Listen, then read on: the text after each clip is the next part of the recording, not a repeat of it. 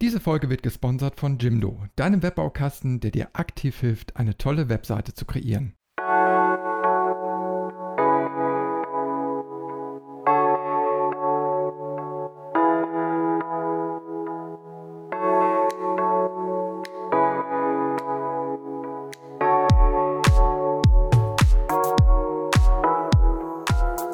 Herzlich willkommen zu einer neuen Folge vom Podcast und heute wieder gemeinsam mit dem Andreas. Heute nicht nur zum Hören, sondern auch zum Sehen, der einschalten möchte. Heute machen wir mal beides.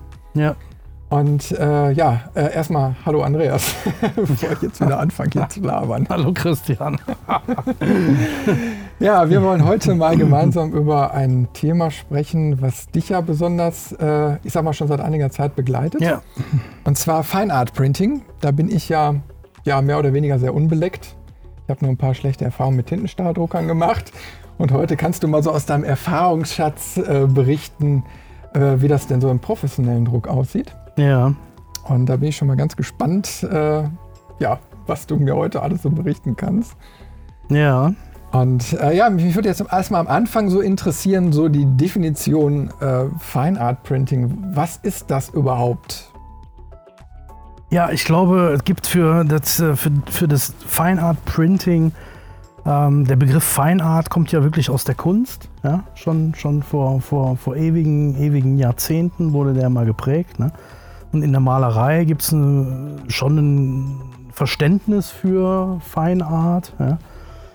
Oder auch im Bereich, äh, ich glaube hier Bildhauerei und so weiter. Ne? Da gibt es auch, das Bild ist Fine Art auch definiert. Fine Art Printing ist, glaube ich, erst äh, in den letzteren Jahren so ein bisschen hochgekommen.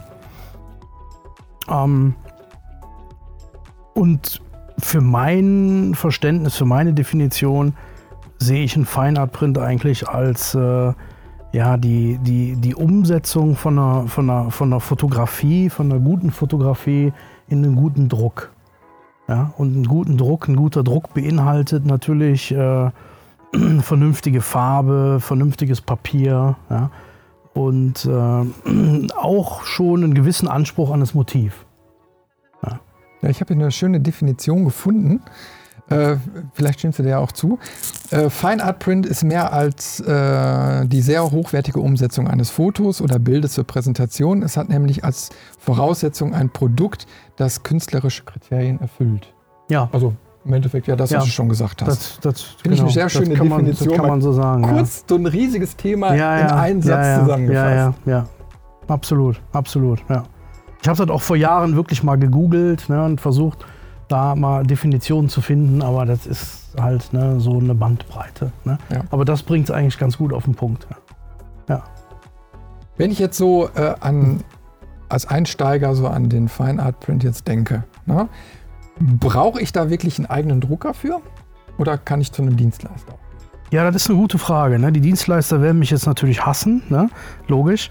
Aber ähm, ich fange vielleicht mal andersrum an. Ne? Die Leute, die, die fotografieren, ne? die geben sehr viel Geld für ihre Kameras auf. Ne? Die geben sehr viel Geld für ihre Objektive auf. Die geben sehr viel Geld für ihre Bildbearbeitungsprogramme aus. Ne?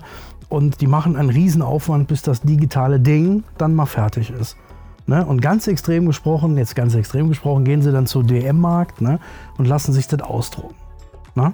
So, jetzt gehst du nicht zum DM-Markt, sondern jetzt gehst du zu einem der großen Bekannten ähm, und lässt es dir da äh, dann nach deinen Vorstellungen drucken und da kann man schon das ein oder andere Erlebnis haben. Ne?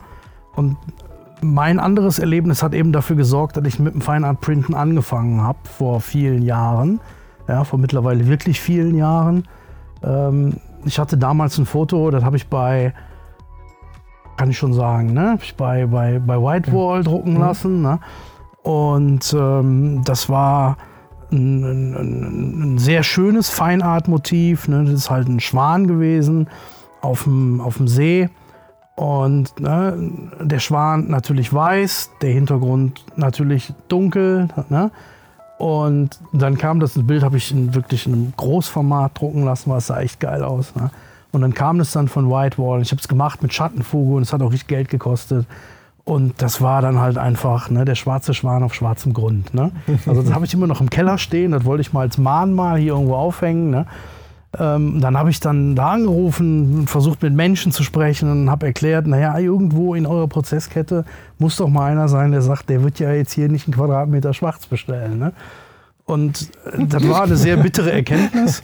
Und daraufhin habe ich gesagt, nee, das machst du einfach selber. Ne? Und dann, dann ich habe immer schon viel gedruckt, ja, also auch schon nicht unbedingt Feinart, aber ich fand Fotos im Druck immer ansprechender, anfassbarer als jetzt irgendwie digital.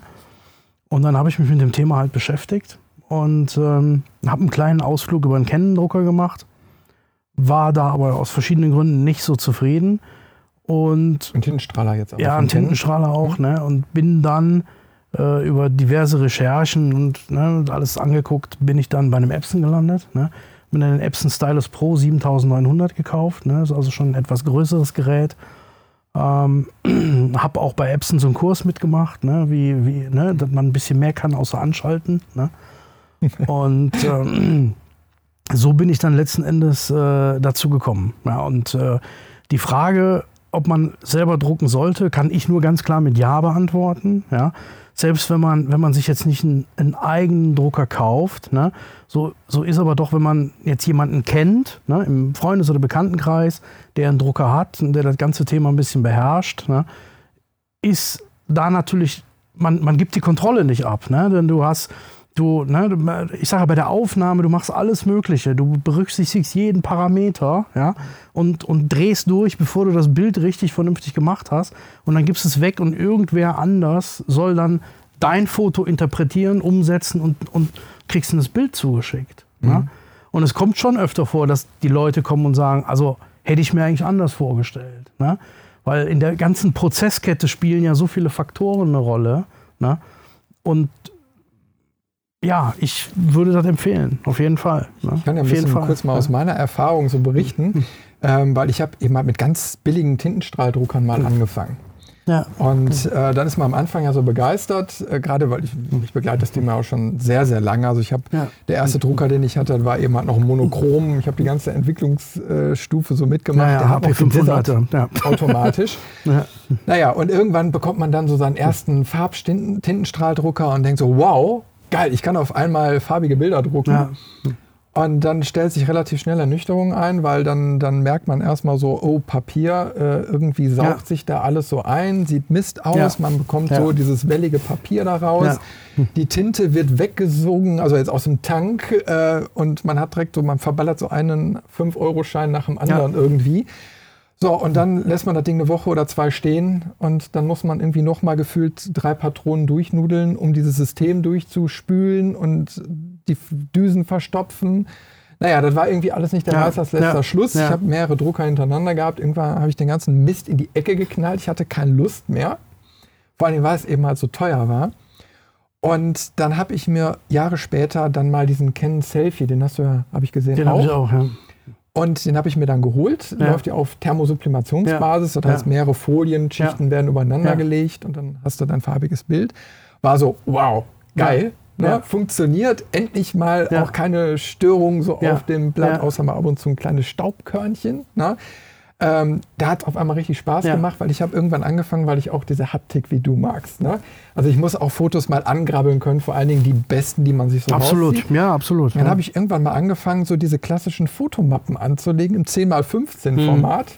Weil die kannst du ja wunderbar mit diesem ja. kleinen Drucker so bedienen. Und dann einfach die schönsten Bilder mal so da rein, kannst aus dem Regal ziehen, wunderbar. Wenn du eine Aufnahme leid bist, ziehst du sie raus, machst eine neue rein und hast immer irgendwie so ein aktuelles Fotobuch. Ja. Ne? Fand ich geil. Ich habe dann nur, bin ich an eine Grenze gestoßen. Und vielleicht hast du die auch mal kennengelernt. Und zwar habe ich mal ein UV-Shooting gehabt.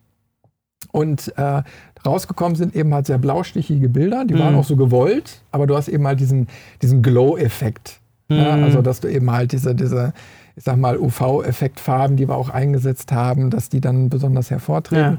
Naja, zumindest habe ich dann damals ein Foto, oder diese Fotoserie damit ausgedruckt und habe dann auf einmal festgestellt, wow, ich habe mega viele Farbabrisse und ja, ich weiß jetzt nicht, ob es unter Tonwertabriss läuft. Ne? Okay. Also ich hatte so eine richtige Schattierung da in dem Bild ja, drin. Ja. Und das hat der Drucker leider nicht gepackt. Und dann bin ich hingegangen und habe. Der Selfie jetzt, ne? Der Selfie, ne? Ja, gut, der hat natürlich seine Grenzen, ne? Ja. Klar. Und dann bin ich zu Oh. DM gerannt, Ja. zum Automaten, habe gesagt, okay, der Drucker, der da drin steckt, ist ja noch mal ein bisschen teurer. Ne? Und probier's einfach da noch mal. Ja. Nein, genau das gleiche Problem. Ja, Grün, ja. eigentlich noch ein schlechteres Ergebnis. Ja. Ne? Ähm, das waren so jetzt meine Erfahrungen, die ich damit leider gesammelt habe. Ne? Also, ja, es ist schon, also ich meine, Canon Selfie ist ein sehr cooles Ding. Ne? Und ich bin auch überrascht, wie, wie gut doch letzten Endes die Farbtreue und die Farbwiedergabe ist. Ne? ähm, mit den Ergebnissen kann man, wenn man jetzt nicht im extremen Bereich unterwegs ist, kann man mit den Ergebnissen eigentlich ganz zufrieden sein. Ne?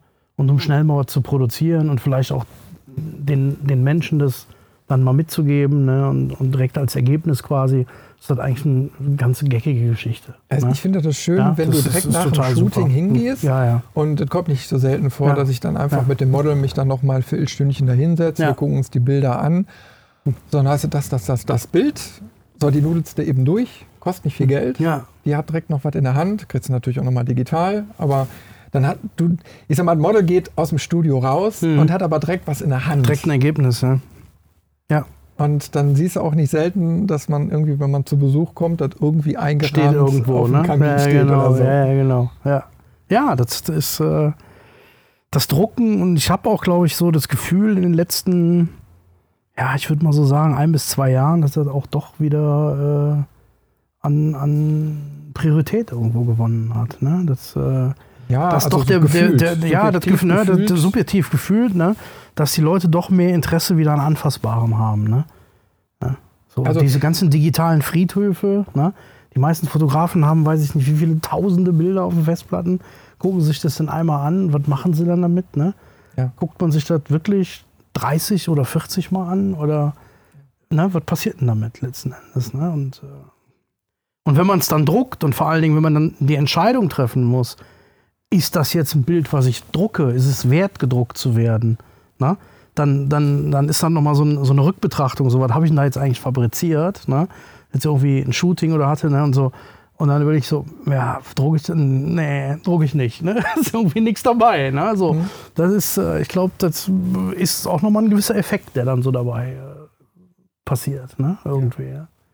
Ja. Ja, das Schöne ist ja eben halt, also ihr könnt es jetzt leider nicht sehen, also wir können es nur beschreiben, aber wir sitzen ja hier in Andreas Studio und ähm, hier ringsherum sind überall Ausdrucke, die du ja auch selbst gemacht Mhm. hast und das bringt natürlich auch direkt eine Stimmung. Man sieht, welche Arbeiten hat man produziert. Du hast ja auch in einer, ich sag, welche Formate sind das jetzt? DIN A2, ne? Ja. Die, viele, ne? Ja.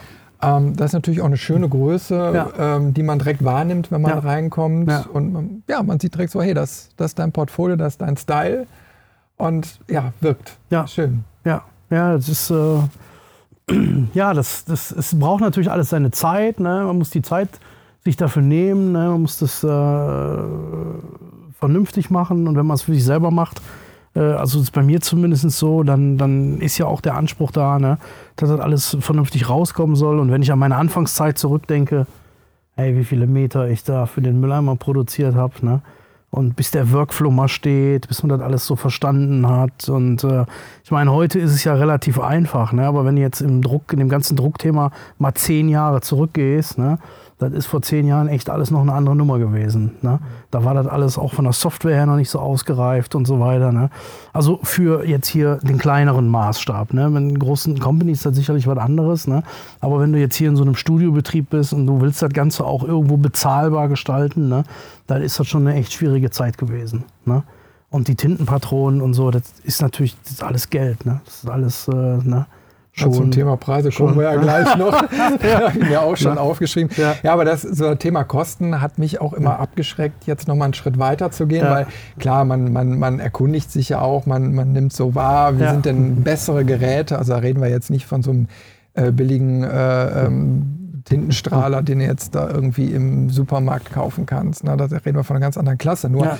äh, ein Bekannter von mir, der äh, druckt auch schon wohl seit langer Zeit Mhm. selbst und irgendwann kam er mal auf mich zu und meinte so, ja, äh, kennst du irgendjemanden, ich weiß jetzt gar nicht, ob das bei Epson oder Brother war, Mhm. eins, einer von den beiden, ähm, war sein Drucker wäre eben halt äh, nicht mehr in Ordnung, irgendwas stimmt mit dem Druckkopf nicht und hinterher stellte sich dann eben halt raus, dass der Druckkopf durch eingetrocknete Tinte einen Schaden genommen hatte, irreparabel. Also der sollte, glaube ich, über 800 Euro an Reparaturkosten bezahlen und das hätte sich einfach überhaupt nicht, nicht rentiert.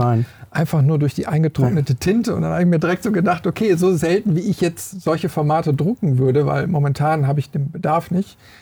Ähm, dann wird man eindrucken und dann ich direkt einen Totalschaden. Ja, aber das ist natürlich die Daseinsberechtigung klar für die ganzen Druckdienstleister. Ne? Weil jemand, ne, das muss man natürlich schon sagen, ne, wer einmal oder zweimal im Monat ein Bild druckt, der braucht keinen eigenen Drucker. Ne? Das muss man ganz klar sagen, ne? weil das ist dann, das, das ist Quatsch. Ne? Und, äh, aber es gibt ja auch Möglichkeiten, dass man, sag ich mal, sich im Freundes- oder Bekanntenkreis zusammentut und macht ein Druckersharing. Ne? Kann ja auch sein. Ne? Dann steht es halt irgendwo, das Gerät, ne? das ganze Setup. Ne? Und äh, dann nutzt man sowas eben mit mehreren Leuten. Ne? Das ist, äh, gibt ja, glaube ich, auch ja? oft in Fotoclubs. Ja, ich, ich, ich habe es ja hier auch. Ne? Also ich sag mal so im engeren Freundeskreis oder so, ne? wenn die Leute kommen und sagen, ich hätte hier mal gerne einen Druck oder so, dann machen wir das natürlich. Ne? Das ist ja kein Thema. Ne? Ja. Ja, aber wie gesagt, das ist so, so für den Anfang immer so eine, so die, die Anfangskosten, die sind, ne, die Hürde, ne? ist, die Hürde ist da. Du bist, wenn du vernünftig einsteigen willst. Also ich bin, gut, kann ich ganz ehrlich sagen, ich bin halt ein Fan von Epson, ne, weil ich finde, über die Jahre die Epson-Geräte, die haben sich äh, sehr gut, sehr gut immer dargestellt. Ja. Ähm, Canon hat meiner Meinung nach da so ein bisschen die Spur verloren und äh, und, und, und HP spielt jetzt in dem Bereich, wo ich unterwegs bin, auch nicht mehr so wirklich eine Rolle. Ne? Die sind im, im Großformatdruck sind die natürlich noch dabei, absolut. Ne? Und ähm, du bist einfach mit, wenn du jetzt das Papier noch dazu, ne? du kaufst den Drucker, du brauchst die Tintenladung, du kaufst dir ein bisschen Papier, dann bist du im Prinzip mit 800 Euro geht's los. Ne? Für so einen DIN A3-Drucker? Für, für, einen DIN A3, für, sage ich jetzt mal, ja, oder DIN A3 Plus-Drucker, ne? also den du vernünftig bedienen kannst, ne? Ähm, mit dem du auch wirklich dann vernünftig arbeiten kannst. Ne? Vielleicht mal kurz dann, zur Definition äh, DIN A3 Plus. Was bedeutet dieses Plus? Äh, ich kenne es jetzt nicht in Zentimetern, aber DIN A3 Plus ist einfach nochmal also größer ein als, als DIN A3. Ne? Damit man, denke ich mal, auch hinterher zurechtschneiden kann. Ne? Also damit man voll flächig A3 hinkriegt. Ja. Weil das ist ja ein Problem mit ja, Randdruck. Genau. Äh, da habe ich mir damals so ja, den Drucker mit versaut, äh, weil wollte man natürlich direkt ausprobieren, DIN A4, Voll, mhm. äh, Volldruck. Mhm. Ne? So, und dann zieht man hinterher raus, hat zwar eine vollflächige Bedruckung, aber jede Menge Streifen auf dem, äh, ich sag mal, auf der Hinterseite vom Papier und die nächsten fünf Papierladungen waren halt für einen Eimer. Ja, ja, ja. ja. Ähm, ja, aber ich sag mal, bei dem DIN A3-Drucker ist es ja bei dir auch nicht geblieben. Du hast ja mehrere. Was hast du dir dann sonst noch zugelegt? Ich habe ja, angefangen habe ich, wie gesagt, mit dem Epson Stylus Pro, den 7900er. Ähm, das war dann so das erste Gerät. Weil da kann man, da kannst du alles mitmachen. Ne? Der druckt von der Rolle, der hat Einzelblatteinzug, ne? Also der, das ist wirklich ein vernünftiges Gerät. Ne?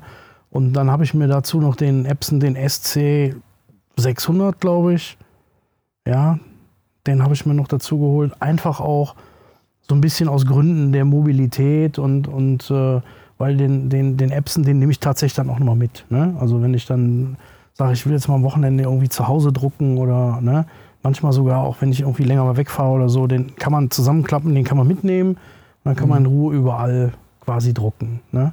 Das geht bei dem Stylus Pro natürlich nicht. Den kann ich doch nicht mal alleine hochheben. Ne? Da muss man schon mit zwei Leuten tragen. Ja, ne? das, welche so, Größe ne? bedient der? Äh, A2, glaube ich. Ne? Das ist A2, 6, was ist das? Oh. Auf jeden Fall ein riesen ja, auf dem Gestell. Ist riesig auf dem Gestell, wiegt irgendwie 100 Kilo oder so. Ne? Also das ist schon, schon ein seriöses Gerät. Ne? Da sind hier so, solche Patronen sind hier drin. Ne?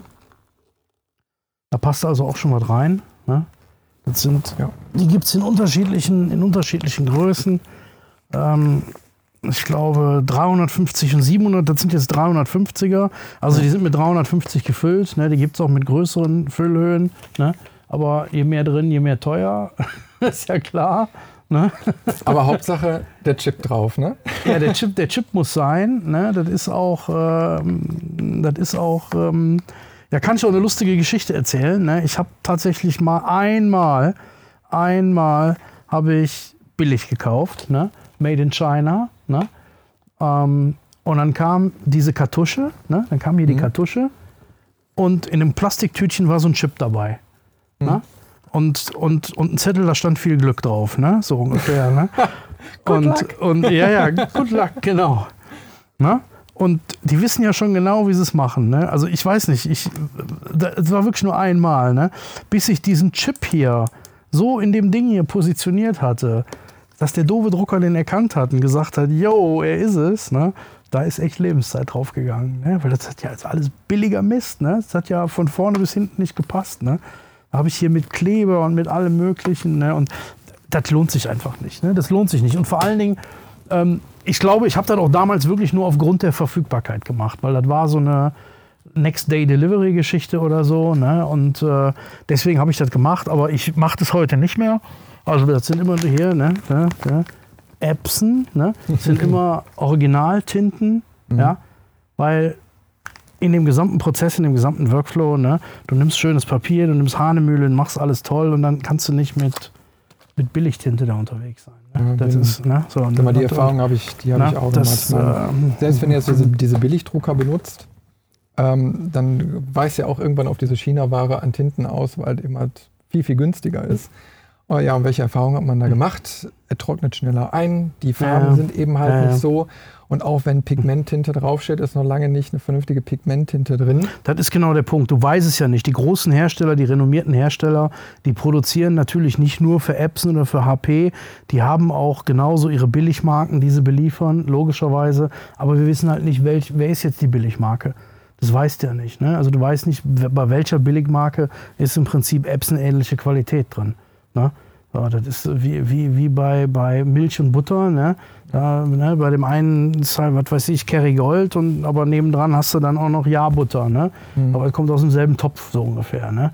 Aber das weiß man eben bei den Geschichten nicht. Also muss man da halt schon, äh, ne? also wenn man den Anspruch hat, einfach die, die vernünftige, vernünftige Qualität kaufen. Ne? Ja. Das ist, äh, das sind hier eine Patrone kostet, ich glaube, im Schnitt zwischen 170 und 180 Euro. Je nachdem. Davon sind zehn Stück drin in dem Drucker. Ne? Und die Erstladung ist doof. Ja, glaube ich. Ne? Ist, ich hatte mal halt äh, zwei Beispielpreise bei Amazon rausgesucht, ja, äh, weil mich jetzt einfach mal so interessiert hat, was kostet denn so die Literware, ne? ja. Und äh, da war ich dann ganz überrascht. Also da gibt es dann eben mal diese Billig-Pigment-Tinte, steht also sogar extra bei. Da kriegst du ein Liter schon äh, für 27 Euro. Also wir reden ja da bei, bei dir bei, bei Ja, 350 50 Milliliter. So, und äh, dann gibt es dann aber auch ähm, viermal ein Liter, also dann hast du wenigstens schon mal vier Farben. Ähm, da stand sogar ein Markenname dabei, der sagt mir jetzt aber nichts, Gove. Ich weiß nicht, ob das taucht oder nicht, aber da kosten diese vier Liter immerhin schon mal 430 Euro.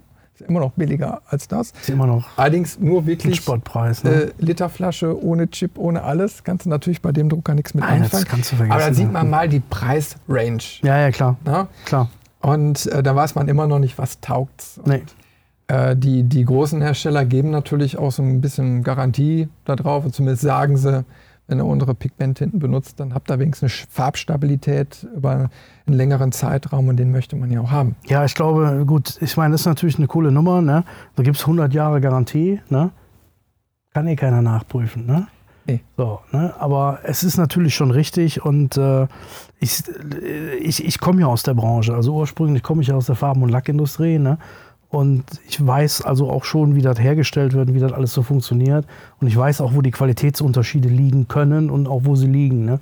Und da muss man einfach sagen, ich meine, das ist, das ist äh, wie, wie bei allen Hobbys so, ne? Denn man muss halt dann sich für die Qualität entscheiden. Ne? Ja, ich glaube, niemand würde mit einem gebrauchten Fallschirm springen. Ne? Also, ne, äh, weiß ich nicht, sage ich jetzt mal so. Ne? Und äh, ja, das ist, ist halt der Anspruch. Ne? Dann muss man das eben so machen. Ne? Und, und auch gerade hier dann für den kleinen Drucker hier, die, die Geschichten hier, ne? Die, da tut er natürlich richtig weh, weil die auch einfach unverschämt teuer sind. Ne? Also proportional, ne, dann kostet hier so ein kleines Ding, kostet glaube ich auch 27, 27 oder 28 Euro oder sowas. Ne? Und Und ne, 26 Milliliter drin. Ne? für äh, 26 Milliliter Ne? Aber immerhin schon mal mehr als diese 5 Milliliter Fläschchen, äh, die du bei den Standarddruckern Ja, gut, hast. Ne? klar, ne? das, ist, äh, das ist richtig. Ne? Aber Die kosten ja auch schon 20 Ja. Euro das Stück. ja, ja. Äh, hast, du, hast du mal ausgerechnet, was so ein, ich sag mal, ein Standardfoto, also jetzt nicht äh, ein Quadratmeter vollflächig schwarz, Teuer. Teuer. Äh, nee, habe ich nicht ausgerechnet. Habe ich nicht ausgerechnet. Kann man, kann man das überhaupt kann man sicherlich ausrechnen. ne? Da müsste man halt wirklich wissen, was ist jetzt der Verbrauch, der echte, der gemessene Verbrauch von dem, von dem Drucker. Da wüsste ich schon gar nicht, wie es geht. Ne?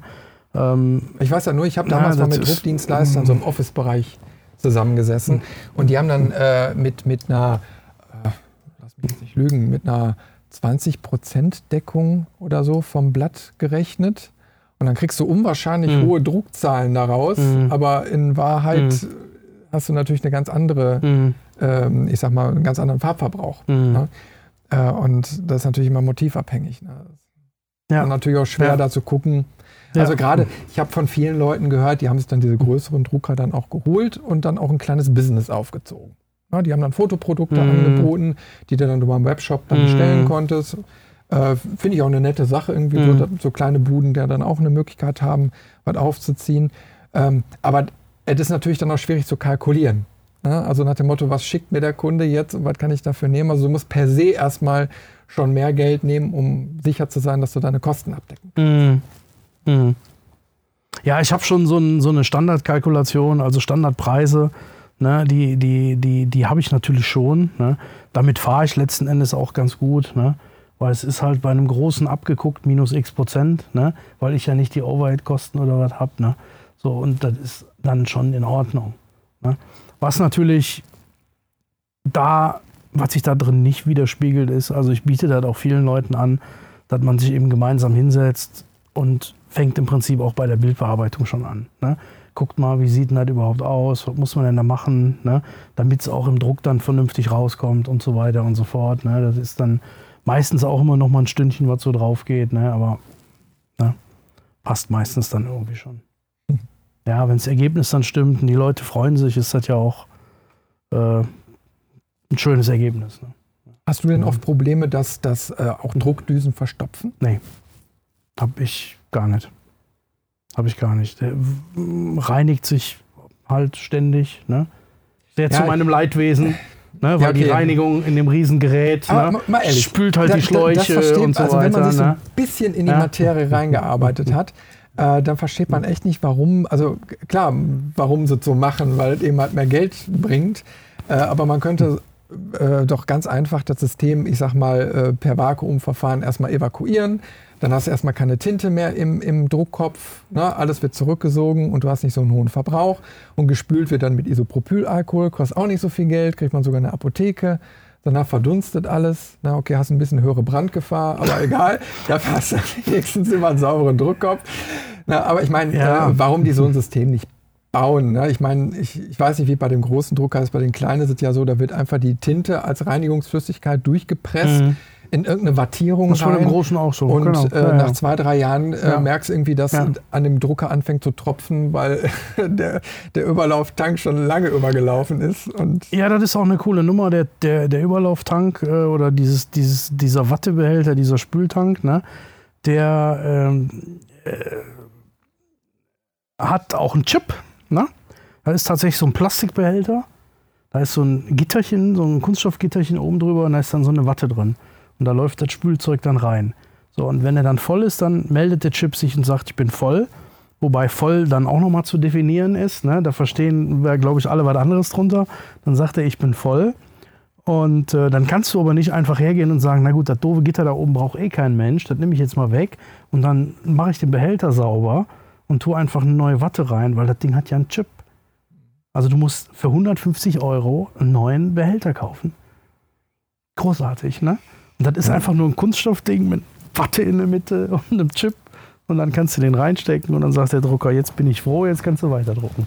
Weil der hört auch auf zu drucken, ne? ja. Also wenn du den nicht tauschst, hört er auf zu drucken. Ich ne? Der weiß, sagt, ja, ich bin voll. Ja. Ne? Und äh, das ist schon Ich habe hab großartig. vor nicht allzu langer Zeit äh, mal gehört, dass das äh, aber auch so ein Ding ist, äh, was der Markt hier in Deutschland oder Europa auch so ein bisschen hergibt.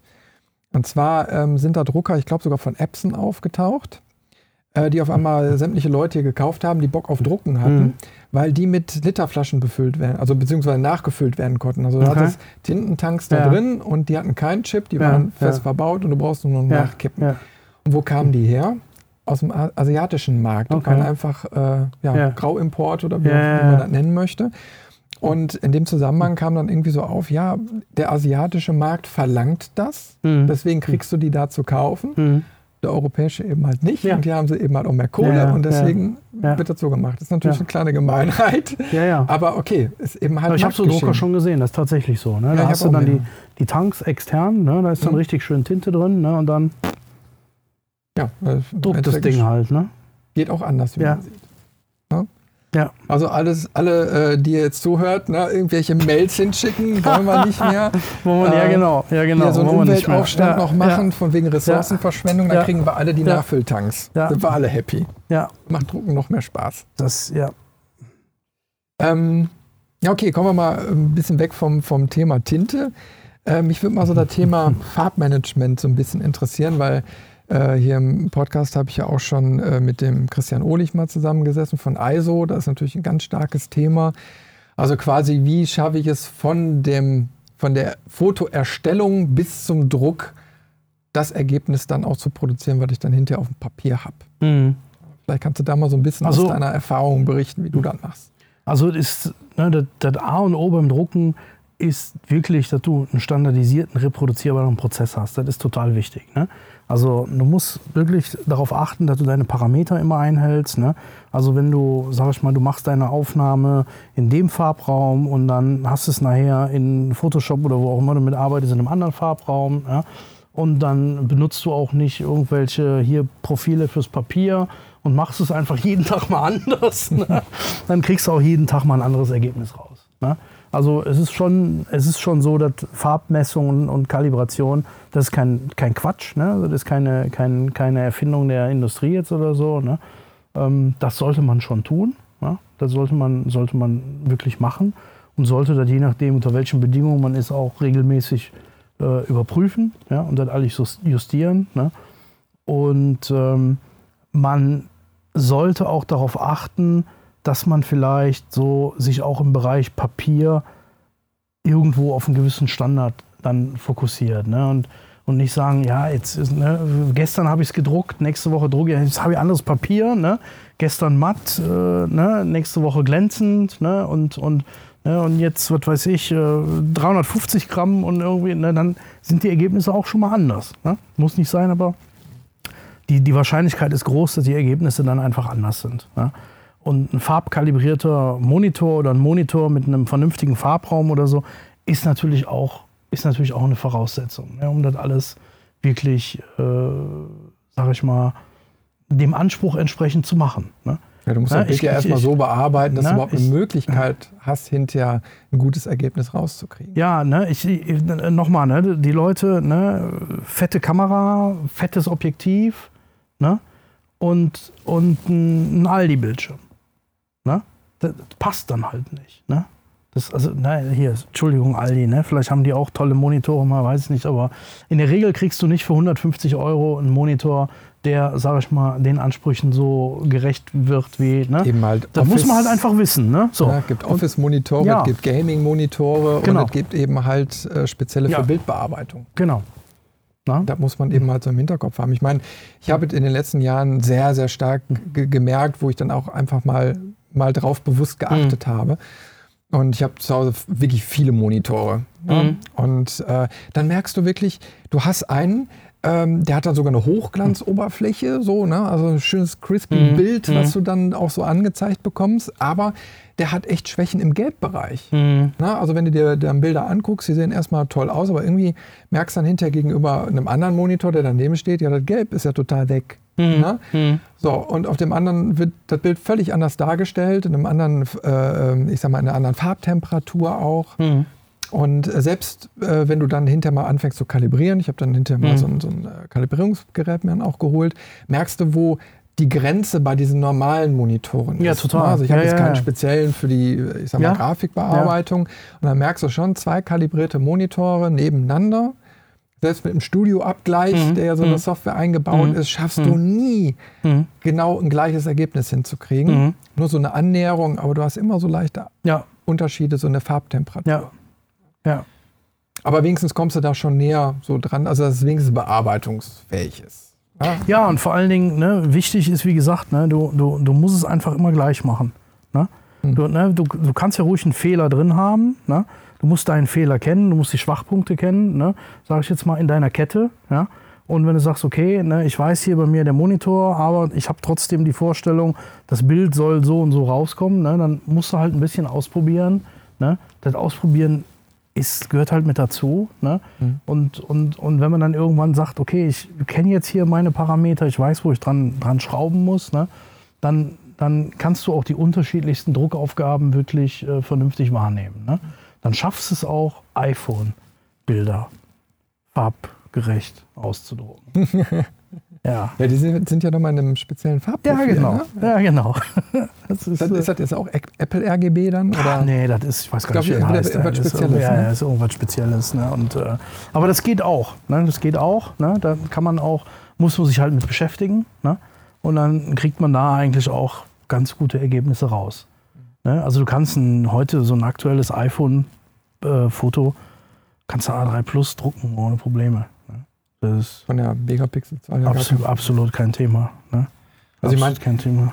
Man geht jetzt normalerweise hin, ich, hab, äh, ich mache dann erstmal mein Foto in, in RAW am besten und dann Mhm. im, im äh, wie heißt es, äh, äh, im Adobe RGB-Farbraum, Mhm. weil er eben halt noch mehr als sRGB bietet. Dann äh, versuche ich meinen Monitor zu Mhm. kalibrieren. Dann stelle ich in äh, Photoshop oder Lightroom oder welche Software ich eben halt auch nehme, dann äh, meine, meine Profile ein. Mhm. Ja, dann habe ich ja auch da die Möglichkeit zu sagen, ich möchte ein Papierprofil sehen. Genau. In Lightroom kann ich Genau. ja dann auch einen Softproof mir dann anzeigen lassen.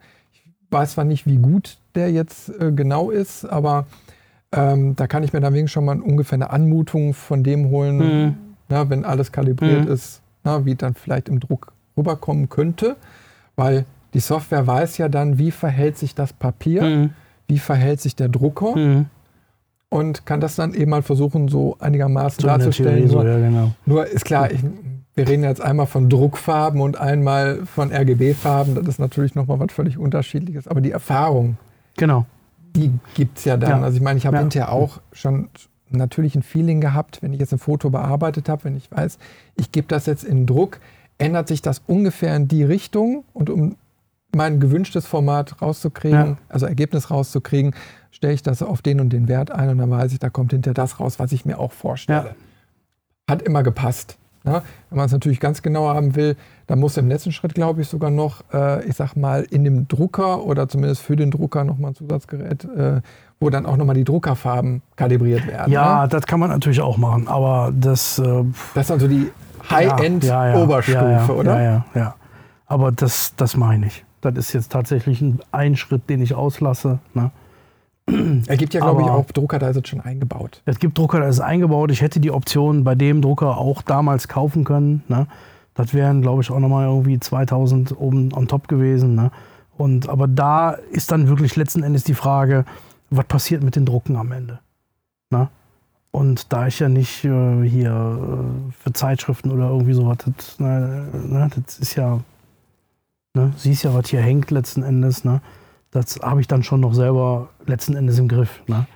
Du musst Ja, natürlich schon, ne, also ich sag mal, die, die, die, der Schwankungsbereich der Tinte, der ist tatsächlich da. Ne? Also das, das ist jetzt wirklich so. Ne? Also die, die, die, die Farben können schon abweichen. Ne? Aber das ist, glaube ich, Ja, aber wo Ja. du jetzt gerade sagst, Zeitschriften. Ich sag mal, wir reden jetzt gerade über Feinart, also das, was man Hm. an die Wand hängt, das, was man vielleicht sogar verkauft, Hm. das, was einen künstlerischen Anspruch hat. Ja, und alles andere, ich sag mal, wenn man jetzt so seine Werke dann in Zeitschriften oder so haben will, dann bist du ja wieder im CMYK Standarddruck. Ne? Äh, fertig. Da hast du eh keine Hm. Chance. hast du gar keine Chance. Ja, das Ja, stimmt, dann, was aus der Druckmaschine rauskommt, musst du irgendwie fressen, ob du willst Ja. oder nicht. Da Ja. habe ich schon die lustigsten Sachen Ja. erlebt, wo es fünf Ausgaben gebraucht hat bei einer Zeitschrift, die es von Schwarz-Weiß-Druck auf farbig umgestellt hat, ja. Okay, um überhaupt die Corporate-Farben zu treffen, okay. weil das Papier alles aufgesaugt Ja, hat und dann hast du eine ja. völlig andere Ja, Farbwiedergabe hinter gehabt. Das hat dann wirklich mehrere Ausgaben gebraucht, bis das so Wahnsinn. per Hand eingepegelt war mit dem Drucker. Weil du kriegst einen Proof. Ne? Ein Proof ist ja nichts anderes als der, der Drucker geht hin und druckt, ich sag mal, auf, auf einem hochwertigen Tintenstrahldrucker Hm. äh, dann Cover oder so von der Zeitschrift aus. Ja, und wie wird hinterher gedruckt? Im Vierfarbdruck, Mhm. Ne? auf einer Rotationsmaschine. Völlig anderes Völlig Ding. anders, ja. Ne? Ja. Da nützt ja der Proof gar nichts. Nee. Deswegen die meisten Firmen äh, sagen ja, weißt du was, Proof, Druck, also einen richtigen Druckproof brauchst du mir gar nicht mehr schicken. Schick mir einfach eine PDF und ich gucke einfach, Mhm. ob alles richtig gesetzt ist und alles vernünftig läuft, weil der Rest ist sowieso in die Glaskugel geschaut. Ja, geschaut ja, ne? ja. Man immer auf die Erfahrung des Druckers dann hoffen, Hoffen, ne? dass der an seiner Maschine, ich habe es live im Zeitungsdruck schon gesehen, da sitzt dann wirklich einer an seinem Steuerpult Mhm. Und sieht dann, wie die Maschine arbeitet. Ne?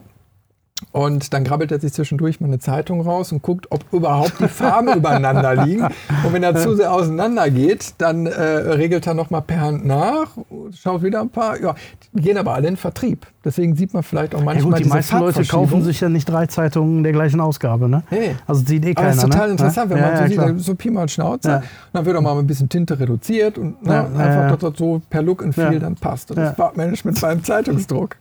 Ja. Man muss sich nur zu helfen wissen, ne? Aber das ist auch Erfahrung. Ja, klar. Ne? Da, wie gesagt, deswegen sitzt da nicht umsonst ein Typ. Klar, das wird vielleicht auch hinterher alles elektronisch gemacht. Äh, aber da saß wirklich noch einer, der an den großen das- Reglern mit dem Finger da gedreht hat. Kommen wir jetzt mal direkt zum Papier. Du hast ja, Ja. eben schon Hahnemühle angesprochen. Ist das so dein Papier der Wahl oder hast du auch andere? Ja, nee, das ist mein Papier der Wahl, muss ich sagen, weil die, die, die für mich bedienen die den Markt äh, sehr gut. Ja. Ähm, die haben eine vernünftige Auswahl. Ähm, du kannst es nachkaufen. Ähm, du kriegst die ganzen Papierprofile und so weiter und so fort. Und ähm, ich bin damit, äh, bin damit zufrieden. Ne? Absolut. Ich habe da jetzt auch keine Veranlassung, jetzt auf irgendwelche No-Names zu gehen oder irgendwelche welche anderen Marken auszuprobieren oder so. Das ist mir alles auch zu Das umständlich ist ja am lustig, Ende. ne? wenn ne? du so einen Drucker kaufst, Ja. äh, hast du ja vielleicht auch die Erfahrung gemacht, dann hast du erstmal so ein Bündel Papier dazwischen, Ja. so Probepapier in verschiedenen Formaten.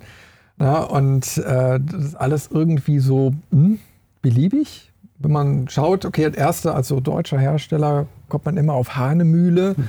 Ich habe mal nachgeguckt, ich glaube aktuell 434 Jahre Tradition, sitzen im Absolut. niedersächsischen ja, ja, Dassel oder so ähnlich. Ne? Und äh, machen nur eben halt Papier. Und dann in verschiedensten Ausführungen. ja. Ne? Und haben da eben halt so ihren, ihren Namen gemacht. Und äh, es ist ganz interessant, wenn man dann ähm, so seine ersten Erfahrungen macht mit verschiedenen Papiersorten, dass, dieses, die, die, dass der Unterschied so krass sein kann. Mhm. Also gleiches Bild, äh, ne, aber, aber anderes Papier und schon hast du eine völlig Mhm. andere Wirkung. Mhm. Also ich habe, was ich jedem auch nur empfehlen kann, der sich da mit dem Thema beschäftigt. Ne? Ähm, ich mache das zwischendurch auch immer mal. Ähm, es gibt ja hier von, von, wo ist das denn? Liegt hier irgendwo. Du kannst ja von verschiedene Kits kaufen hier. Ne? Hier hast du zum Beispiel ne? Ähm, Glossy Fine Art. Kamera. Oder Matt Fine Art. Ne, da sind dann jetzt hier die unterschiedlichen Papiersorten drin. Fine Art Pearl, Fine Art Barita, Photorack. Ja, in, in, in unterschiedlichsten Struktur und, und ups, in unterschiedlichsten Struktur und Glanz, Glanzgraden letzten Endes. Ne? Und wenn man sich dann ein Motiv mal rauspickt ne, und, und, und versucht dann, ne, wenn, jetzt, wenn wir jetzt mal die, die beiden hier zum Beispiel nehmen, das ist hier natürlich ein ganz, ganz gutes Beispiel. Ne? Du siehst hier ne, ganz anders strukturiertes Papier, ne? ähm, wie dann, ich weiß gar nicht, ob man das sieht, aber ich halte es Ja, einfach mal ein hoch. bisschen- Ne? Ne? Also ein bisschen Ja. so gegen das Licht halten, dann sieht man diese, hier ist eine sehr grobe Struktur Ja, und hier ist Ja, ist eigentlich, schon- schon also man fast- sieht eine Struktur, fast- aber trotzdem sehr, schon fast Leinwand. Ne? Ja. Also das ist jetzt hier ne, ne, Leonardo Canvas. Ne? Ähm, das ist Fine der Art Canvas, Barita. Ne? Und das Barita, ne? also das sind, das ist schon jetzt hier, das sind zwei andere Sonnensysteme sozusagen. Ne? Ja, das wirkt So. das ist so Ne? ein bisschen kartonmäßig, Ja. aber trotzdem mit einer gewissen Struktur, die man so erahnen kann. Ja. Ne? Und so gehst du halt So gehst du dann halt einfach mal her und testest die, oder hier hast du zum Beispiel mal eins, wo man auch den, den, den, den farblichen Unterschied nochmal ganz gut sieht, wenn man das jetzt reinhält. Ne? Das ist ein bisschen gelblicher hier. Ne? Wenn du es jetzt mal hier vergleichst, ne? siehst du, da ist die Farbe von dem Papier schon ein bisschen anders. Ne? Und äh, naja, also die Unterschiede kommen auch schon im Schwarz-Weiß-Druck dann wirklich auch raus. Ne? Du siehst ja, die, Unter ja, ist, ja, ne, ja, die, die, ist, Unterschiede, die Unterschiede absolut. Ne? Und, vielleicht kann man oder, oder hier mal so ein bisschen ja? Obere, vielleicht halten wir mal die Kamera. Das ist jetzt der Vorteil für die, die zuschauen. Ja. Vielleicht kann man das so ein bisschen erkennen. Aber äh, ich habe das auch gemacht, ja, relativ am Anfang. Mal, ne? Man ähm, so anguckt, ne? Wo ich dann mal mit der äh, Hochzeitsfotografie angefangen habe, weil äh, viele Paare gehen ja dann auch hin und möchten dann direkt auch bei der Übergabe der Fotos schon ein paar ja. Prints haben. Ja. Äh, und dann habe ich mir Fächer äh, dann auch geordert bei den jeweiligen Dienstleistern, um ja. einfach mal diese Standardpapiersorten zu zeigen, weil die muss man einfach sehen. Und dann ja. sagen die meisten, ja, glänzend, so weil sie es nicht anders kennen. Und dann sehen sie auf einmal matt ja. oder Porträtpapier. Porträtpapier ist ja eher so in die Richtung wie dieses äh, äh, Canvas. Mhm. Ne? Also das ist ja eine sehr geriffelte Oberfläche. Mhm. Und dann guckt man sich das an und merkt, ey, das Licht wird ja komplett anders gebrochen. Ja. Und das wirkt viel intensiver und ja. schöner bei solchen Porträts äh, als ein Standardpapier, matt oder, oder hochglänzend. Ja, absolut. Da macht so, aha.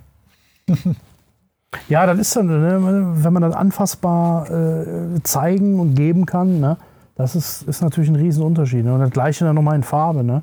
Einmal in Schwarz-Weiß, einmal in Farbe. Ne? Das müssen wir halt. Und, und ja, so einfach mal. Ne? Die Arbeit muss man sich natürlich machen. Ne? Und dann hat man so ein, so ein, naja, ich will nicht sagen Katalog, aber so, so ne? Mhm. eine gewisse Anfassbarkeit eben da ne? und kann sagen, ne, wie hättest du es denn gerne. Ne? So, und wenn man jetzt mal guckt, hier die Wirkung von dem, von dem Blau hier zum Beispiel, ne? wie ganz anders das hier rüberkommt. Ne? ja. Und wenn man das gemacht hat, dann äh, und, und, man guckt sich das wirklich an und man druckt es, dann, dann ist man auch bei der Aufnahme und bei der, bei der Auswahl der Motive, wenn man dann beim Fotografieren schon über den Druck nachdenkt, ne, dann weiß man natürlich auch, okay, ne, ich habe die und die Möglichkeiten und das könnte jetzt so und so aussehen oder das äh, drucke ich jetzt auf dem Papier oder ich mache das schwarz-weiß und so weiter und so fort. Ne? Also der, der Druck, der, also bei mir zumindest spielt der schon auch bei der Aufnahme äh, eine Rolle. Ne? Da denke ich halt schon drüber nach. Ne? Ja, also das fängt ganz vorne an.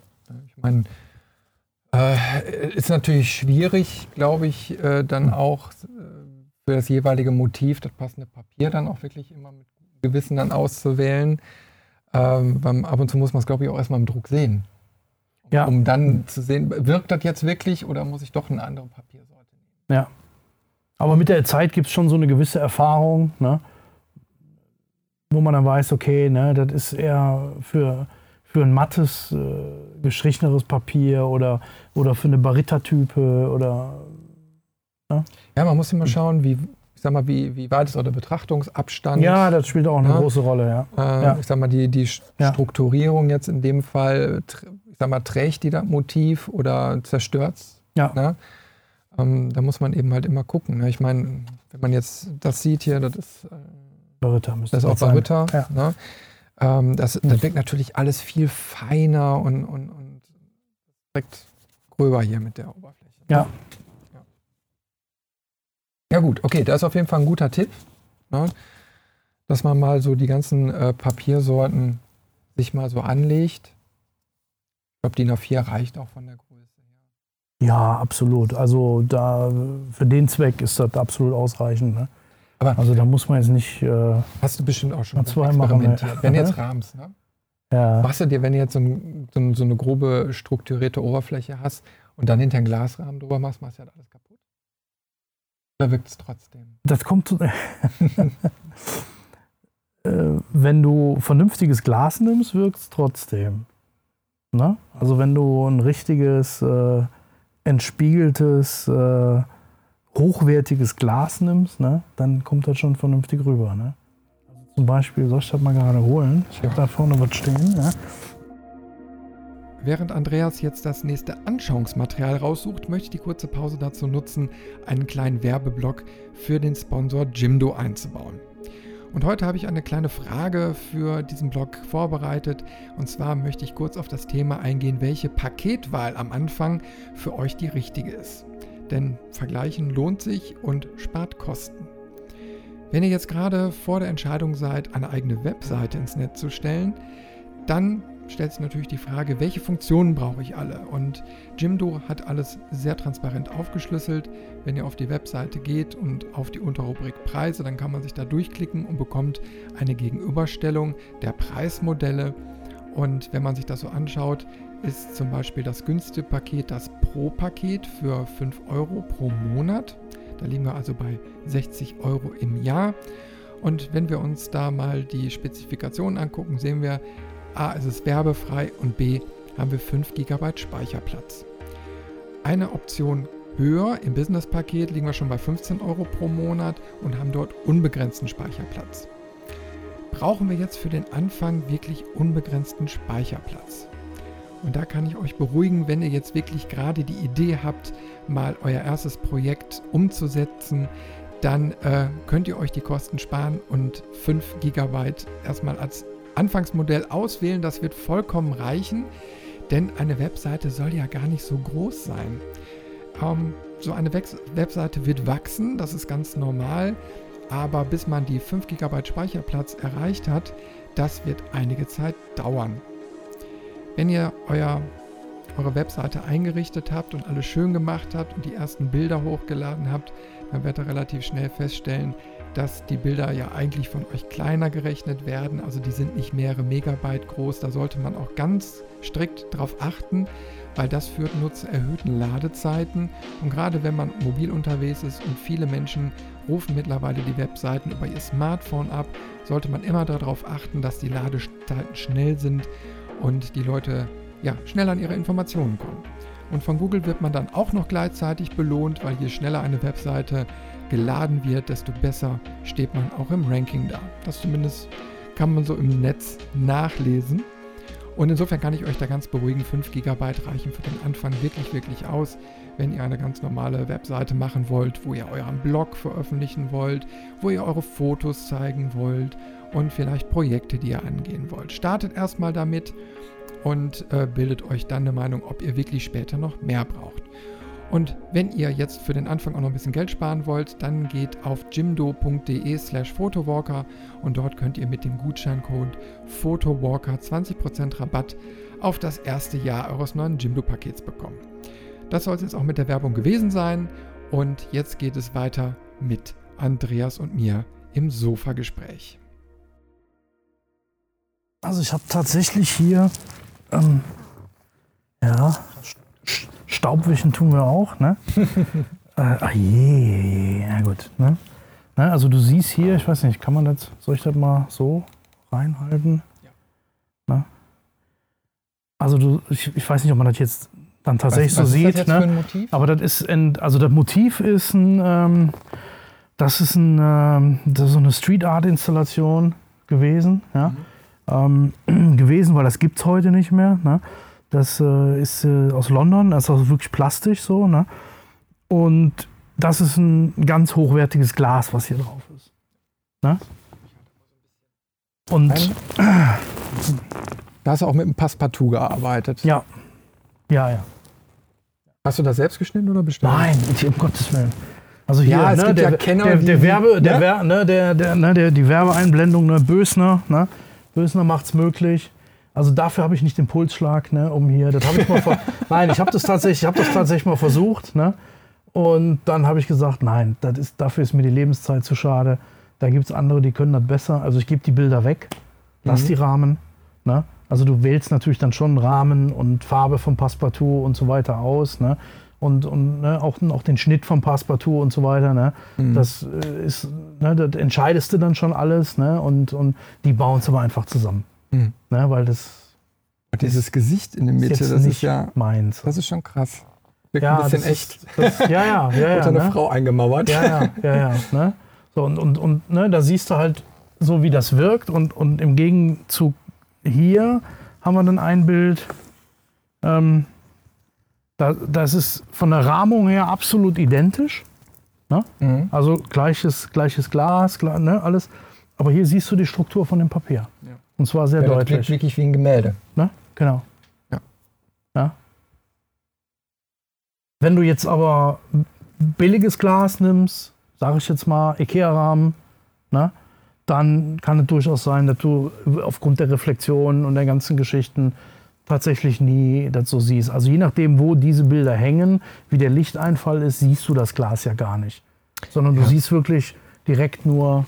Ja, man sieht ja auch aufs- häufig in Galerien ne? oder ja. ich sag mal so genau. in Ausstellungen, Ja. dass so äh, spezielle Spots äh, Ja. dann eingesetzt werden, die wirklich exakt äh, nur das, das Bild quasi beleuchten. Ne? Und äh, ringsherum bleibt es dunkel Mhm. und das dann äh, habe ich jetzt auf der Fotokina wieder gesehen. Mhm. Hatte gerade Ken äh, auf dem Stand hat das nämlich so eingesetzt. Ja. Und da ist man so ganz fasziniert, weil man hat diesen Beleuchtungseffekt Mhm. aber eben halt nicht von hinten, sondern von vorne. Und ja, es kommt alles raus. Ich weiß Ja. nicht, wenn, wenn, wenn das möglich ist, können wir ja nochmal die Bilder in klein äh, in den Shownotes zeigen. Dann für die Ja. Leute, die jetzt nur zugehört haben, Ja. sich das nochmal anschauen können. Das sind wirklich schöne Bilder.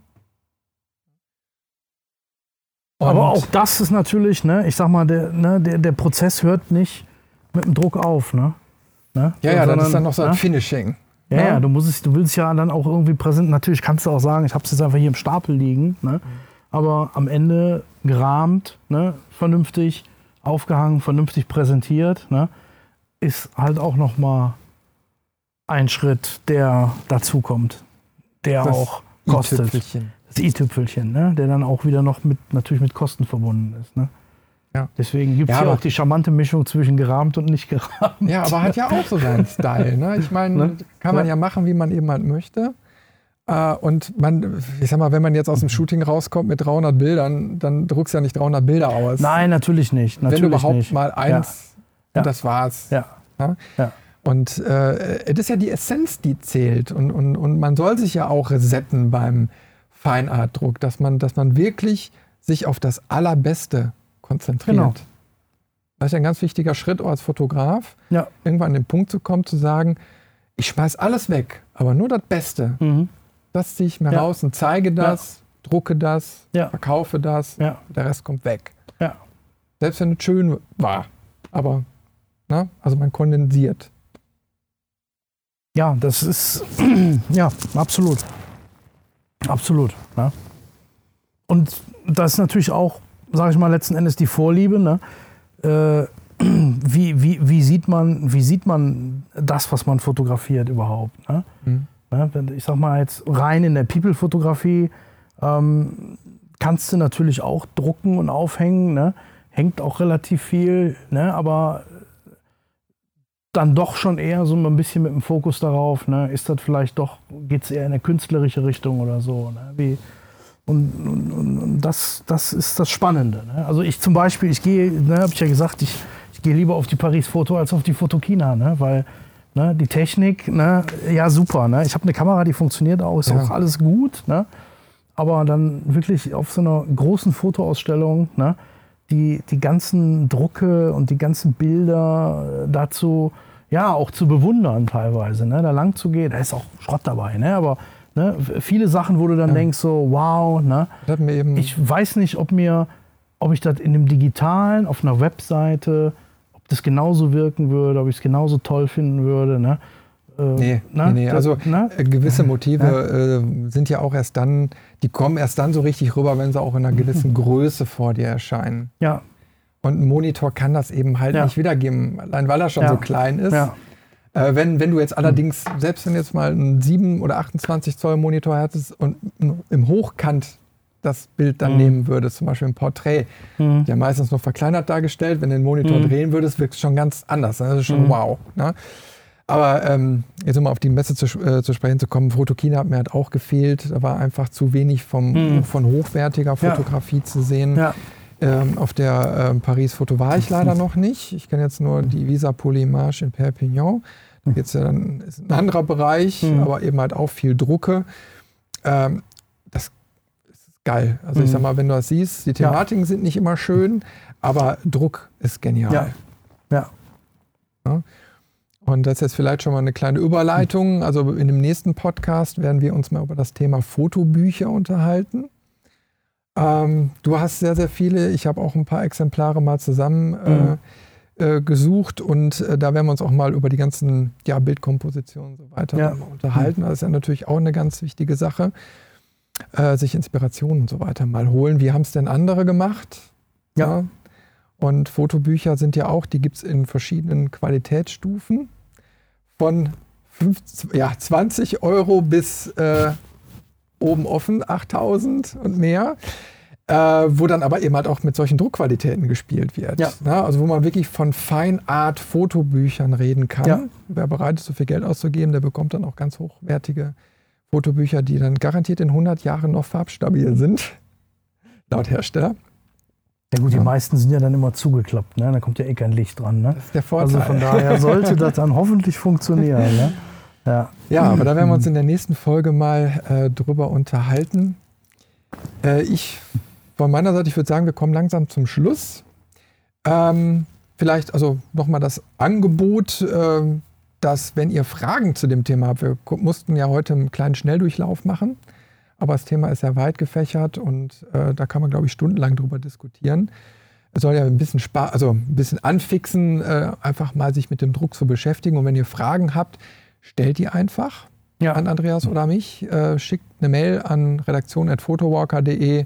Ich leite das dann auch gerne mal weiter und äh, dann könnt ihr spezielle Fragen einfach mal so aus einer Erfahrung ähm, dann beantwortet bekommen. Ja, und äh, Gerne. sonst auch gerne mal einen seiner Workshops besuchen hier in Düsseldorf, die ja regelmäßig stattfinden. Einfach mal auf seine Webseite gehen, findet ihr in den Show Notes. Ja, Ja, ich biete auch tatsächlich äh, in mehr oder weniger regelmäßigen Abständen so, ich nenne es Schnupperkurse zum Thema Fine Art Printing an. Ne? Also da können dann Interessierte bringen ihre Bilder mit und wir gehen einfach mal das ganze Thema durch. Ne? Natürlich nicht, äh, also es gibt ja auch Anbieter, ne? äh, die das auch großartig machen, hier Fine Art Printer, ne? Drei-Tages-Workshop. Ne? Äh, zum, ne? Das ist natürlich super. Aber das, was ich anbiete, ist wirklich einfach nur, um eine Idee zu kriegen. Ne? So, ist das überhaupt was für mich? Ne? Äh, Komme ich mit dem ganzen komplexen Thema klar? Ne? Also hier sind auch schon Leute zum Kurs gekommen, die haben ihren Laptop, ihren Drucker, die haben alles mitgebracht ne? und gesagt, irgendwie geht das alles nicht so. Ne? Und äh, ja, ne, dann fängt man halt wirklich auch bei Null an. Ne? Und dann erkennen die Leute aber meistens relativ schnell, ich gehe doch zum Druckdienstleister. Ne? Und, äh, oder es macht Klick und die sagen, ey super, ne? habe ich verstanden, ja? kann ich jetzt zu Hause umsetzen, ja? Ast rein. Ja, also d- so soll das ungefähr, so ist die Ausrichtung von dem, von dem Workshop. Ne? Also äh, man hat eine Idee am Ende, weiß, wie das geht, ne? aber es ersetzt jetzt sicherlich nicht äh, die, die Übungen und, und, und, das selber machen und so weiter und so fort. Ja, aber das Schöne ist eben halt, wenn du einmal einen Überblick bekommen hast, auch Genau. über Papiersorten. Ja, Selbst wenn du dann beim Druckdienstleister bestellst, hast du eine Ahnung davon, was du bekommst. Genau, am Bildschirm kannst du ja, es genau. halt nicht, nicht Genau, genau, du sehen. weißt also auf der Website, ne, wenn da steht hier Hahnemühle sowieso, sowieso, Richtig. dann weißt du, okay, ne, das ist so ein Papier und das ist so ein Papier. Ne? Und, äh, ne, oder auch die Größen einfach mal zu sehen. Ne? Ich meine, A2, A1, A3, ne, das kennt jeder irgendwo, aber dann wirklich live gedrucktes mal zu sehen ne, und zu überlegen, okay, welche Größe will ich denn jetzt wirklich haben? Ne? Je größer das Bild, desto teurer der Rahmen. Na, das muss man dann halt auch mal wissen. Ne? So, und äh, ja, das ist eigentlich immer ganz spannend. Also ich glaube, die Teilnehmer, die bis jetzt alle mitgemacht haben, die waren auch schon ganz begeistert. Wunderbar. Da sind wir am Ende angelangt für heute. Ich bedanke mich wieder für die echt tollen Informationen. Ne? Und ähm, ja, dann sagen wir bis zum nächsten Mal. Wie gesagt, dann geht es um das Thema Fotobücher. Wird auch sehr, sehr interessant. Da hast du auch echt verdammt viel zu erzählen, weil du hast Ja. eine Bibliothek. Da können einem nur die Ohren äh, wegfliegen. Und ja, dann sage ich äh, Tschüss und Bye-bye. Bis zum nächsten Mal. Und wie immer, allseits gutes Licht. Tschüss.